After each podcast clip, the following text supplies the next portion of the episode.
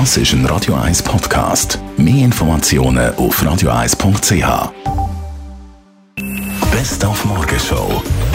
Kurzfristig angekündigt, dass er auf Davos kommt, der US-Präsident Donald Trump. Das heisst natürlich jetzt in Davos oben, das gibt ein heftiges Organisieren. Jetzt, weil so ein Präsidentenbesuch am Weltwirtschaftsforum, das ist nicht ein Klacks, bestätigt hier einer, was muss wissen. Der Ernst Wirsch, ehemaliger Hotelier in Davos, er ist der, der das letzte Mal ein Präsident mit Bill Clinton, US-Präsident, beherbergt hat.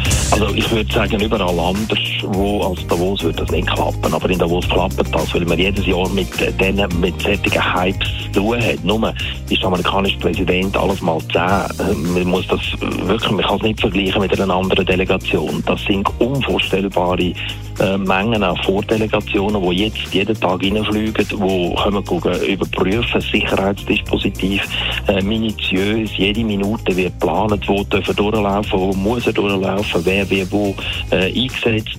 Also jetzt, jetzt äh, und vor allem, jetzt kommen natürlich sehr viele zusätzliche Fragen. Also die Medienaufmerksamkeit wird sich auch massiv verändern jetzt. Wird noch ins Reden geben, der Besuch vom Präsident Trump am Weltwirtschaftsforum Davos.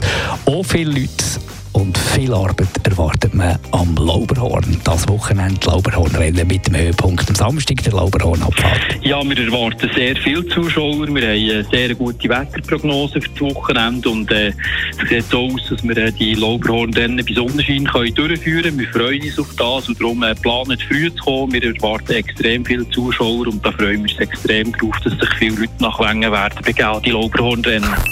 Die Morgenshow auf Radio 1. Jeden Tag von 5 bis 10.